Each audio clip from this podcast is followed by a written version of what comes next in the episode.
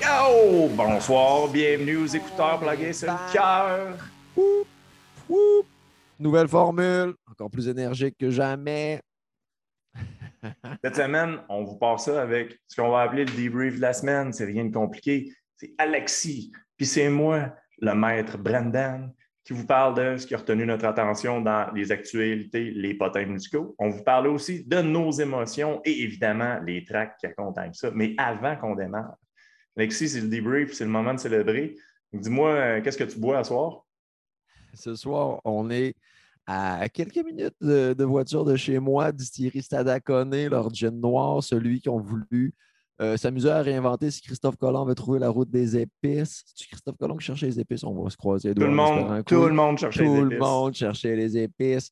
Puis euh, c'est ça, fait qu'il y a un aromate un petit peu plus exotique de trucs indiens dont je me rappelle plus le nom dans une belle grande pinte d'eau parce que je fais attention à mon poids. Je suis comme une, je suis comme une top modèle, genre qui se fait des vodkas euh, eau, mais moi, genre au moins j'ai un petit peu de saveur dans le processus.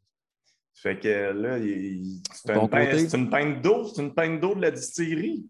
Ben non, mais il y a un petit peu de gin. Je mets Ah, du gin. à- ok. C'est du gin à l'eau. C'est comme une ponce, mais frette, pas de miel. Genre. Ah, euh, nice, nice. Toi, toi, qu'est-ce que tu bois? Euh, moi, c'est un drink que, euh, compte tenu des actualités musicales de cette semaine, on va appeler ça un R. Kelly, dû à sa couleur un peu louche. Ceux qui comprendront l'humour sale qui sort de ma bouche. Et c'est la seule fois qu'on va parler de R. Kelly ici. Euh, c'est un euh, scotch soda, tout simplement. Euh, de là, la petite couleur jaune, mais le goût tellement délicieux, tellement rafraîchissant. T'aimes-tu tes scotch un peu plus tourbés? T'es-tu plus tranquille? T'es-tu Mm. comme sur. euh, on est où là? On est-tu sur un Space Side, un Highland? Non, en fait, euh, j'aime vraiment le. J'aime beaucoup les, les scotch de, de pauvres. Ça fait qu'un un gros scotch blendé, un grain Mackinish, je pense, ça coûte genre 35$ le 40 onces, c'est un des moins chers. Léger, sucré, doux, c'est comme un bon rhum quasiment. Fait que ça se prend assez bien, pas de trouble. Mais Alexis, que- euh, on n'est pas dans un podcast de sommelier encore. Ça fait qu'on on va switcher tout de suite sur la musique. Euh, on voulait ressortir deux, trois nouvelles qui ont marqué notre attention, puis je vais me permettre d'ouvrir la revue de presse avec la première nouvelle de cette semaine. Euh, une bonne nouvelle quand même, on a notre ami Mark Opus de Blink 182 qui a déclaré être 100% cancer-free, donc en rémission. On est content pour lui. Bravo Content, Mark. pas pour rire. C'est un cancer de quoi, on le sait-tu? Euh, un cancer du corps. Non, je sais Il y pas. pas. Corps cancéreux. Il y ça. avait une masse cancéreuse dans son corps qui a été extirpée. Euh, mais Marc, c'est quand même. Puis aimer Blink 182, c'est quand même un sujet qui reste controversé. Euh, ça fait que moi, j'amenais le sujet, je voulais savoir, toi, Alexis, euh, Blink 182, dans le temple du pop-punk, les vois-tu roi à la place de Green Day ou les vois-tu valet du roi Green Day ou encore écuyer du palefrenier Sum 41? Shit the fuck. Euh, mais first, euh, je vais utiliser ce moment-là pour euh, habilement glisser ma nouvelle aussi, qui aura un petit peu rapport par le coin de la bande avec euh, Machine Gun Kelly, qui est rendu un artiste pop-punk, lui également, qui a repris la popularité passée d'une autre époque, puis qui a ramené ça au goût du jour. Puis je pense que ça marche à côté de ses affaires. On va s'en tenir à ça. Mais bref, Machine Gun Kelly qui chicane avec tout le monde, avec Slipknot, avec Conor McGregor, avec n'importe qui. Il va chicaner avec tout le monde. Esti. Puis, euh, c'est pas une partie du corps. C'est quand même dans l'esprit du punk de chicaner. Je ne suis pas tout à fait contre ça. Mais bref, si on retombe dans le vrai vif du sujet, euh, en grandissant, j'ai toujours été Green Day. Green, Green Day, je voyais même pas ça comme du pop-punk. Je les voyais genre comme le real deal avec Dookie puis tout dans le temps. Après ça, j'ai fini par comprendre ce qui se passait. Euh, jaillissais, j'ai craché tout le venin et le fiel possible sur Blink-182 euh, jusqu'à temps qu'ils sortent l'album avec Down, puis euh, l'autre, comme l'album un petit peu plus mature, là, avec Ouais. l'espèce de. Leur album éponyme s'appelait Blink 182. ouais. Exactement ça. Puis à partir de là, j'ai fait bon, ben, je pense qu'il y a des trucs qui me plaisent, puis qu'il faut que j'arrête d'essayer de, de fronter, puis que je vive mes émotions. Fait que à partir de là, j'ai commencé à aimer Blink, mais je veux dire, tu sais, ça reste que j'ai pas de gros lien avec Dude Ranch, j'ai pas de gros lien avec euh, What's My Age Again, toutes les chansons de Mm. cette époque-là. Fait que pour moi, le number one, euh, ça reste. euh, même que t'es number one, ça serait Green Day, number, euh, number deux. Number deux, tu sais, Bilingue. ouais. ça Bilingue. serait- on le fait dans les deux langues. On le fait dans les deux langues officielles. Euh, le, le, number 2, ça serait euh, Sum 41. Hmm. Pour, le petit, côté mental, parce qu'il y a beaucoup plus de tunes. Genre, euh, j'ai eu un lien affectif semi-caché, mais quand même plus sincère avec Sum 41. Puis après ça, ça serait Blink. Je suis conscient que le leg historique de Blink est beaucoup plus important que celui de Sum 41 dans l'histoire américaine du pop punk puis tout. Mais dans mon cœur, c'est le même, ça se passe. Dans le tien, comment ça se passe? Ah, moi, je n'ai jamais été capable d'haïr Blink 182. Fait que moi, j'ai commencé à découvrir ça quand j'avais 13 ans à peu près. J'avais bien aimé leur premier leur album de début, début de Cheshire Cat avant qu'ils deviennent super populaires. Puis même si j'ai toujours été du style à dire Ah non, c'est des sell-out, tout ça. Reste que euh, Blink, j'ai jamais été capable de vraiment détester ça. Puis même quand ils sortaient des tracks à la radio comme What's My Age Again, j'étais comme c'est un peu le fun. Puis finalement, quand ils ont sorti l'album éponyme, le dernier, je l'ai juste trouvé sincèrement bon. Puis en l'écoutant même à un âge adulte, j'étais comme, ben, tu sais, oui, c'est rendu un peu mature. Il y a une recherche, puis c'est le fun. C'est que pour moi, c'est Blink en premier. Green Day, bon band, mais je trouve que quand ils ont sorti American Idiot, ça m'a un petit peu tapé ses nerfs parce que c'était pas un mauvais album, mais les gens disaient que c'était Wow, l'album du siècle, c'est incroyable. Puis je, overrated, tant qu'à moi, overrated. Euh, c'est peut-être le seul knock que j'ai sur, euh, sur Green Day, que ma perception, c'est euh, je les vois un peu moins comme des dieux que ce qu'on dirait que la, moyenne des gens à qui je parle, qui l'industrie musicale les, trouve. Fait que pour moi, sont deuxième dans mon petit cœur personnel.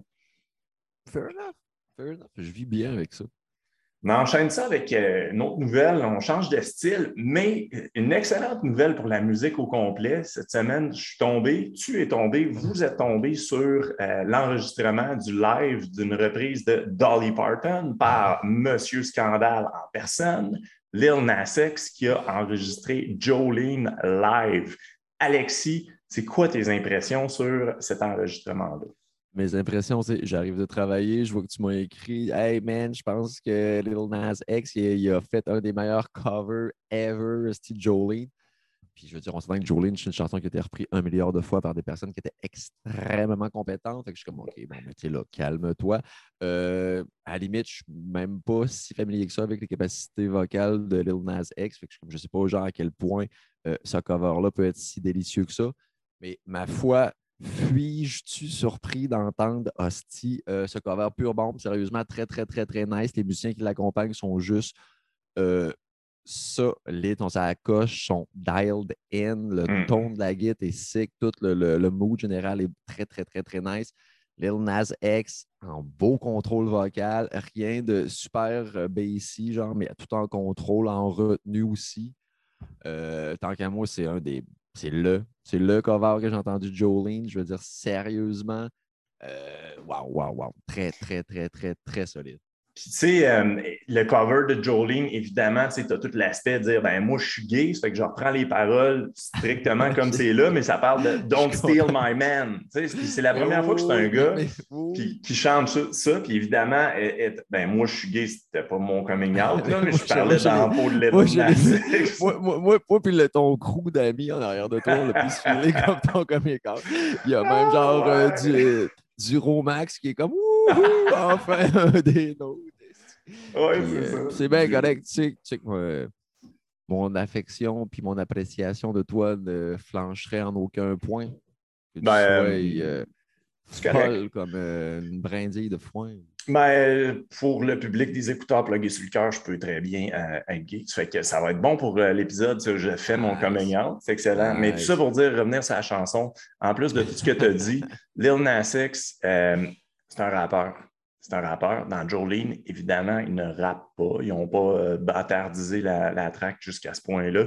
Mais tu parlais d'un beau contrôle vocal. On découvre un autre côté de lui aussi. Puis je suis désolé, là, mais c'est juste le morceau central. C'est la viande du repas, c'est le plat principal, c'est la voix de Nas Les arrangements sont super, la balance de son est super, le visuel aussi est super.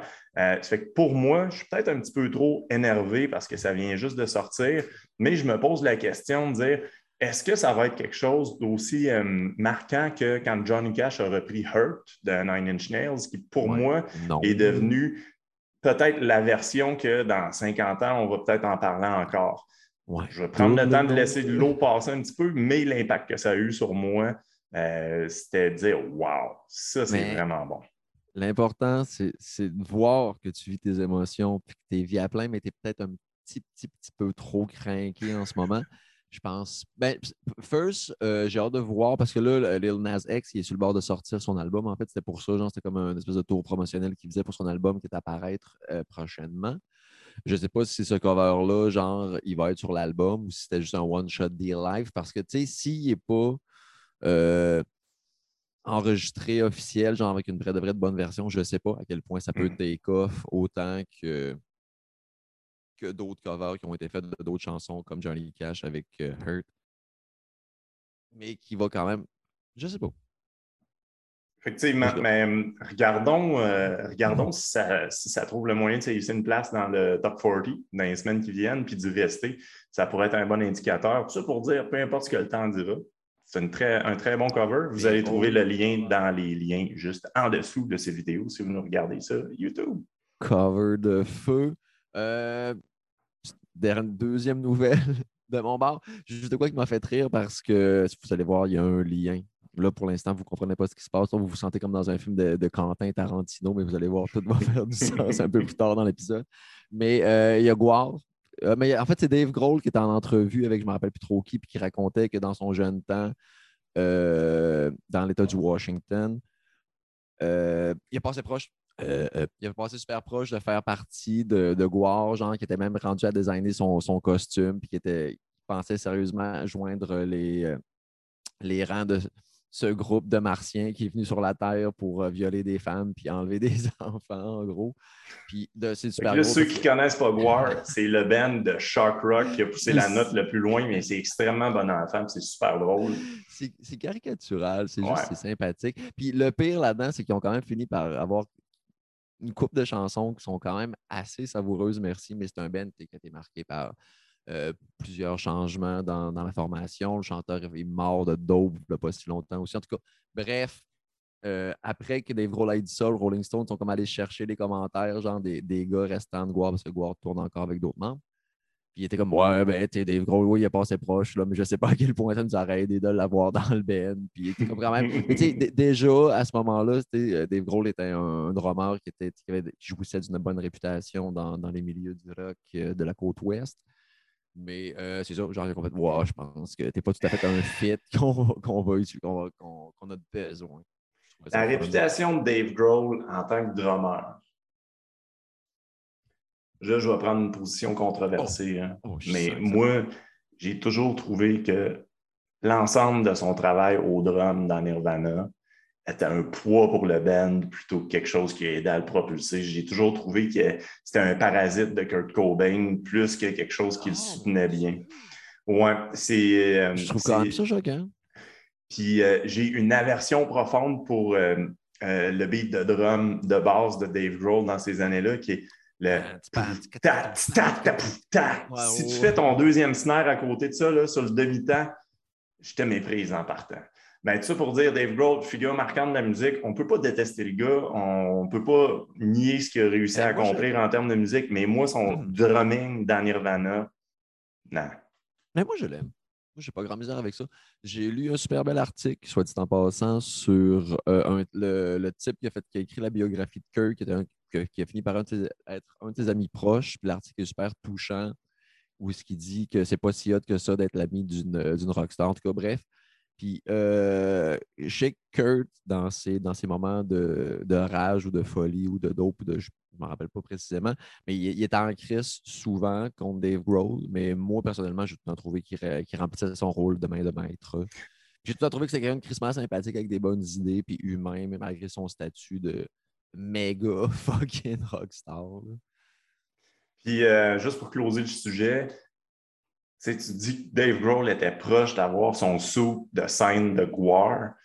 Je veux dire, c'est si jamais j'ai mon saut de scène de Guar, je suis prêt à mourir. Ça serait incroyable.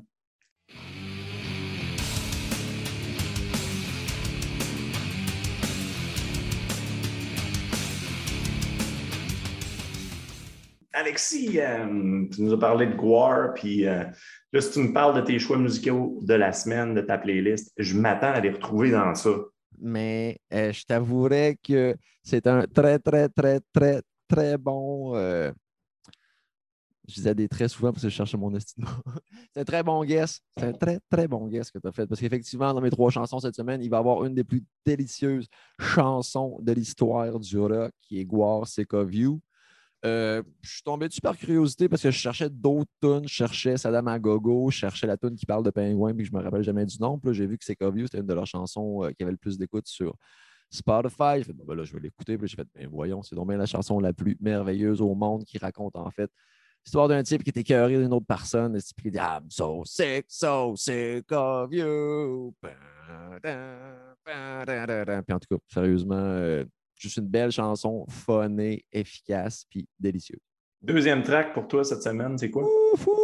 Euh, ça, ça fait déjà deux, trois semaines que ça me suit. Merci Guillaume de me l'avoir plugué là-dessus. Euh, Every Time I Die, on saupoudré quelques-uns des chansons à venir du prochain album dans nos oreilles. Une de ces chansons-là que j'aime le plus est Colossal Wreck, qui est absolument sauvage, ça galope, il est en colère. Euh, on ne fait pas dans la grosse, grosse, grosse métaphore, c'est dans ta conne de face. sérieusement, c'est délicieux. Absolument délicieux. Ça fait du bien d'écouter un peu du metalcore avec, euh, avec de l'intention. Avec de l'intention de la vivacité. Fait que dans ton trio, on a le Big Mac War, on a la frite de Every Time I Die. Et quel est ton breuvage avec ça? Notre breuvage avec ça, euh, quelque chose qui m'a accompagné encore pas mal à la job, c'était, Black Puma, quelle fucking belle découverte, tellement merveilleuse. Euh, je pense pas que c'est le single de leur album, Colors. RB, juste trop efficace, ça fait du bien, c'est bien fait, c'est tout fait en âme, c'est juste accrocheur, c'est une belle grande caresse maternelle. Genre, Ça mm. va bien aller, ça va bien aller. Puis ceux qui ne connaissent pas Black Pumas, euh, RB, mais RB avec des instruments, je ne sais pas comment on dit organiques, des, des instruments en, bois. Puis oui, mais tu sais, le, mais, le vieux RB, tu pensé, pensé Otis, justement, tu pensé euh, Bill Weather, pas, pas RB genre Mary J. Blige. Non, c'est ça. Ça fait que la, vieille école. Euh, une bonne playlist cette semaine. Une belle surprise avec Every Time I Die. Moi, ça, ça m'a surpris. Black Puma, c'est toujours smooth. Puis War, ben, sais, ça me donne tout le temps envie de retourner à 17 ans, être assis dans un divan dans le sous-sol avec des millions de cannes de bière écrasées partout, puis écouter South Park. Euh, une bonne tonne de rébellion. Et on écoute les trois choix de la semaine d'Alexis dans l'ordre Guar, Sick of You, Every Time I Die, A Colossal Wreck et Black Puma's Colors.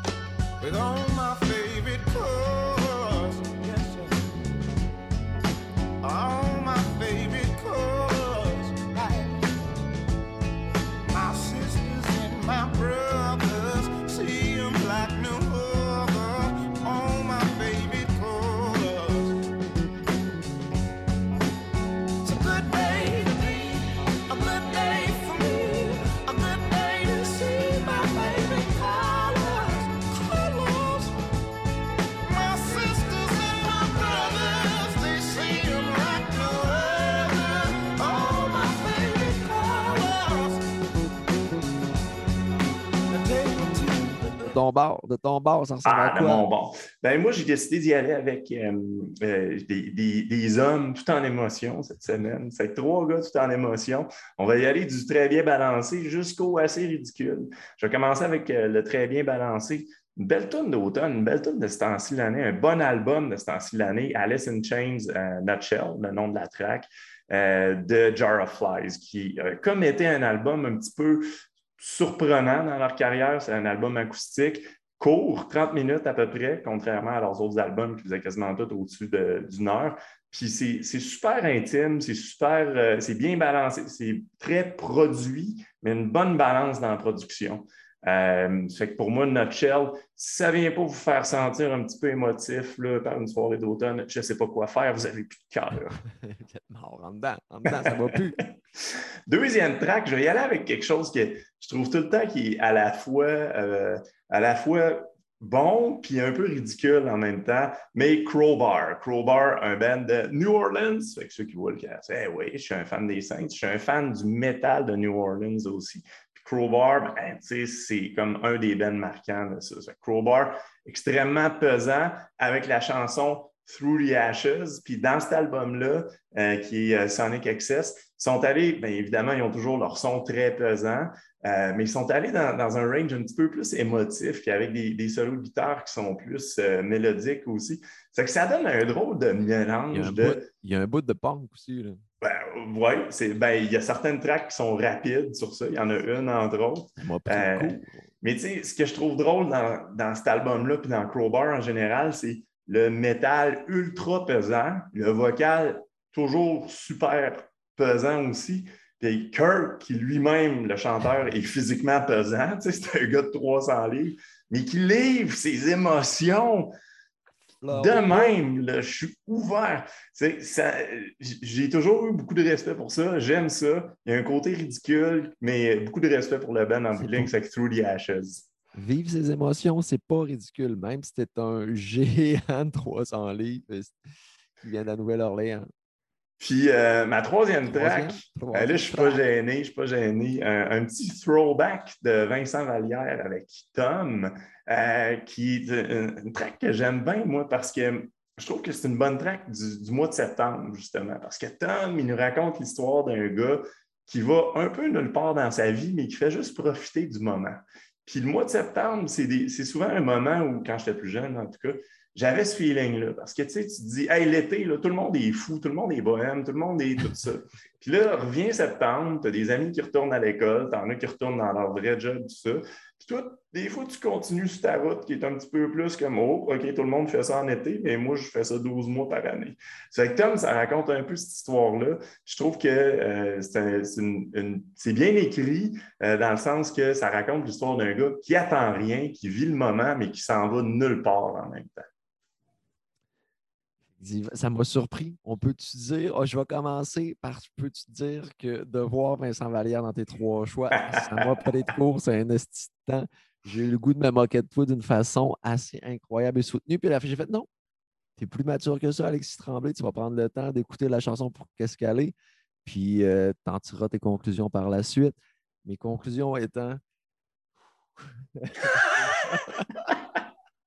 Mais moi, je vous livre mon être de façon transparente, comme Kirk dans Crowbar. Exactement ça. Mais déjà là, je veux dire que tu le présentes sur le même pied d'égalité entre Crowbar et Vincent Vallière, ça y rajoute déjà un petit peu, un petit peu de cojones. Au moins, ça, égalise les affaires. Puis c'est parce que mais pour de vrai, c'est comme c'est correct, c'est pas mauvais. Il y, a une couple de rhymes qui sont violemment pas légales. Genre, je pourrais pas les, les, euh, euh, prend son pied avec son ex qui vit à côté d'un duplex. ça, ça, eh, c'est pas légal. C'est comme ça. C'est pas légal. Mais je veux dire, la chanson est quand même sympathique. Puis je veux dire, effectivement, tu as bien décrit la vibe de la chanson. Puis je veux dire, ça reste que c'est sympathique. Et on écoute mes trois choix de la semaine dans l'ordre Alice in Chains, Nutshell, Crowbar, Through the Ashes et Vincent Vallière avec Tom.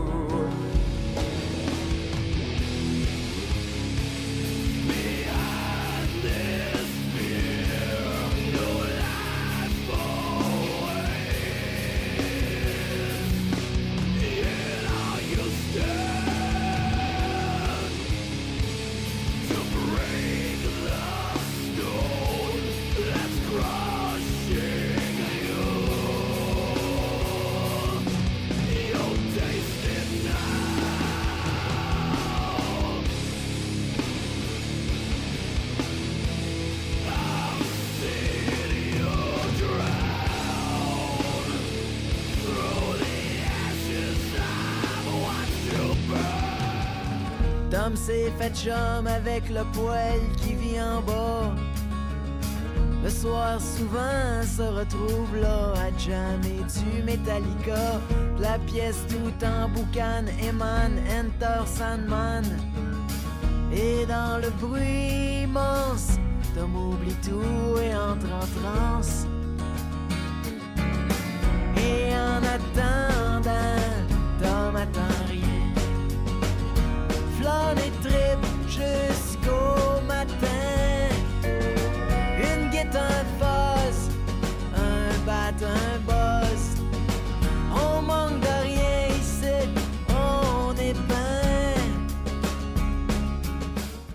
Si jamais il y a quelqu'un qui écoute ça, dites-nous qui c'est qui a gagné la playlist de la semaine. C'est qui qui a des goûts de merde? C'est qui qui a des goûts de Dieu?